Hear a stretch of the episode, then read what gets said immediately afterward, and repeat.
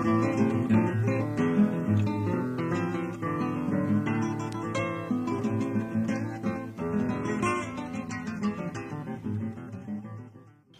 tal amigos? En esta edición nos trasladamos hacia el noroeste de la provincia de Córdoba, hacia la Pampa de Pocho, para ver cultivos de maíz. Se llama la Pampa de Pocho porque es una pampa de altura y tiene algunas cuantas características ecológicas que son realmente diferentes. Hasta allá, hace unos, años atrás, se trasladaron, se afincaron para producir, para invertir y desarrollar el cultivo del maíz algunos cuantos precursores, pioneros en estos cultivos extensivos que se producen fundamentalmente en la zona centro del país. Uno de ellos es el ingeniero agrónomo Fabián Masaglia. A él lo escuchamos entonces en esta nota introductoria para esta edición enteramente dedicada al cultivo de maíz en la Pampa de Pocho.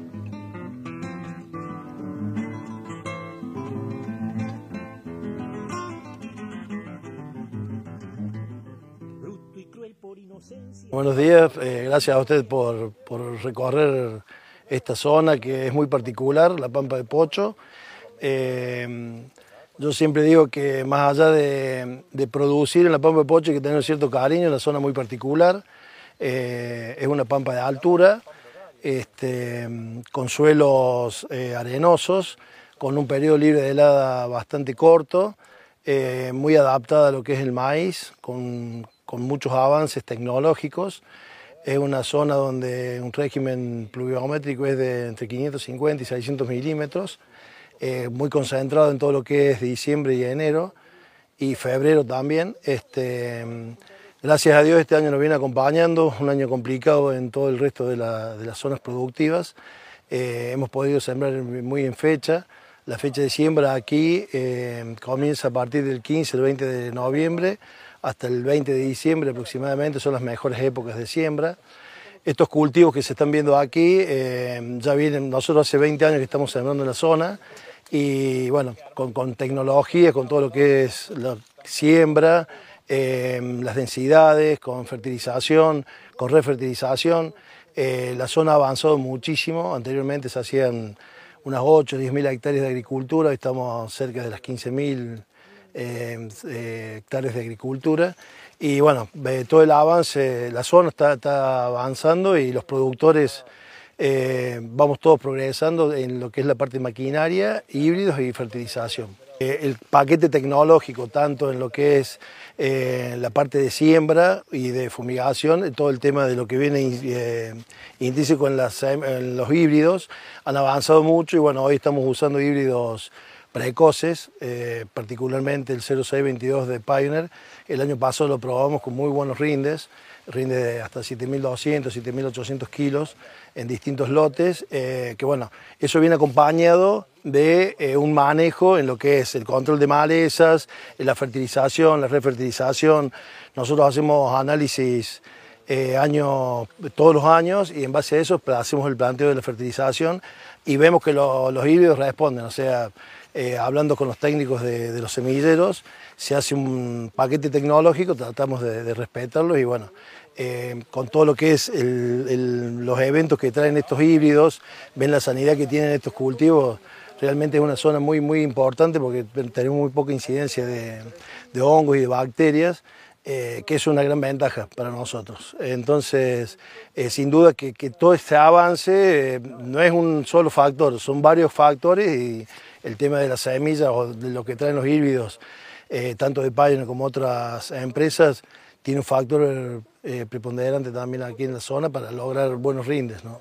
tenemos malezas resistentes como hay en otros lugares, si bien está apareciendo algo de, Alepo, pero con muy poca incidencia, no tenemos problemas con, con yuyo colorado tampoco, eh, tenemos algunos problemas con, con, cloris, pero lo manejamos en la siembra, haciendo buenos barbechos y no tenemos mayores...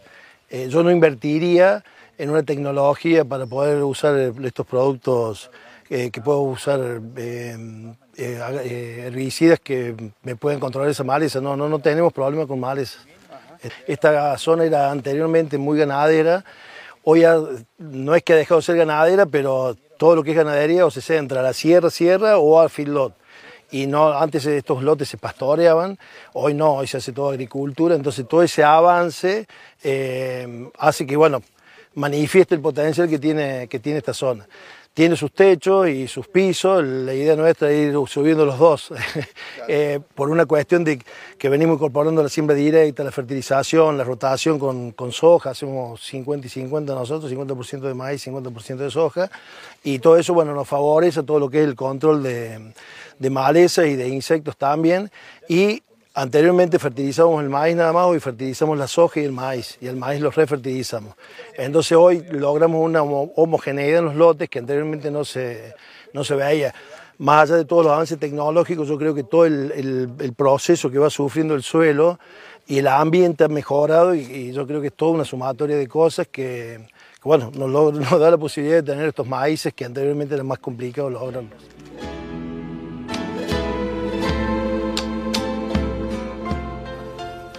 Sí, sí, o sea, una zona muy, eh, muy especial. Tiene problemas de, tenemos problemas de, suelos muy heterogéneos, con, eh, muy heterogéneos dentro del mismo lote, de, problemas de fertilidad.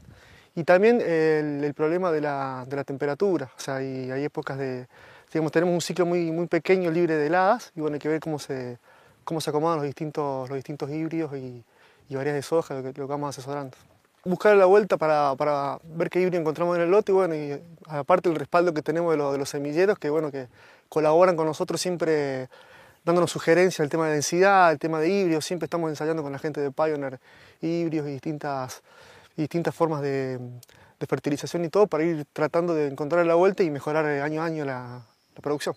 Eh, es todo cuestión del manejo, es decir, no podemos trabajar un híbrido eh, como la zona núcleo que, igual que acá, pero hay, híbridos de, llamados de punta que en esta zona también. El tema es que hay que mejorar el tema de, ajustar el tema de densidad, de fertilización. Y aparte otra cosa, de que yo estoy acá desde el, 2013, la zona ha ido mejorando mucho, o sea, con el tema de fertilización y todo, o sea, la gente, digamos que está teniendo una evolución eh, una evolución, digamos, positiva el tema de, cultivo y todo eso. Y el tema, de, ya te repito, el tema de, de híbridos de punta y todo, depende más de todo el, manejo que lo que es en sí la, que lo que es en sí la, digamos, los híbridos. Por ejemplo, eh, no vamos a, digamos, un híbrido de punta de la zona núcleo eh, anda perfectamente acá, pero hay, que tratarlo de, hay, que, hay que tratarlo de acuerdo a, a las a lo que le ofrece la zona, tanto sea en temperatura y en, fertilidad y, y cuestiones agroecológicas. Sí, sí, estamos en el pie de montaña, en una zona semiárida. Es, es, como, pero también lo tenemos de bueno que al estar rodeado de montaña es como un microclima, que si bien por ahí tenemos el problema de frío, pero siempre hay, hay un régimen de lluvia medio, medio parejo. Em, tenemos eh, problemas con, con, algunas malezas, que se nos está, que gracias a, la tecnología en licio eh, podemos, podemos lograr a cubrirlas y el tema de insectos también es importante, si bien no tenemos una alta presión de insectos, pero hay daños por, eh, por eh, y todo eso, y spodóptera, algo de digitaria, pero siempre mejora la, a la, digamos, a la, a la, mejor, a la mejor rendimiento de los cultivos. Es, un desafío encontrar el híbrido justo, porque digamos, inclusive hay híbridos que en un año hay diferentes, diferentes formas de... hay años que se comporta muy bien y años que no se comporta bien porque por ahí cambia el tema de, la, de lluvias, temperatura y todo eso. Pues hay que ir viendo año a año, ver eh, cómo se desarrolla cada híbrido y ir haciendo un, un pool de digamos, un pool de híbridos, o sea, ir, ir poniendo los que mejor se comportan, pero poner distintos lotes, distintas fechas, cosas de, digamos, hacer una, un mix que en, que en, general nos va a dar un resultado, un resultado bueno. O sea, no, no es, digamos, hablando muy pronto, comprometerse con un solo tipo de híbrido, porque la zona, eh, al ser heterogénea, hay años que se comporta distinto. Si se alimenta de yeguas, potrazo tiene que ser. Amigos, les proponemos ahora un breve corte y al regresar seguimos refiriéndonos al cultivo de maíz en la pampa de altura, que es justamente la pampa de Pocho en el noroeste de la provincia de Córdoba. Colmo errando el camino, si no hay lluvia muerto está aquel que no vio la guada, mojón de huesos.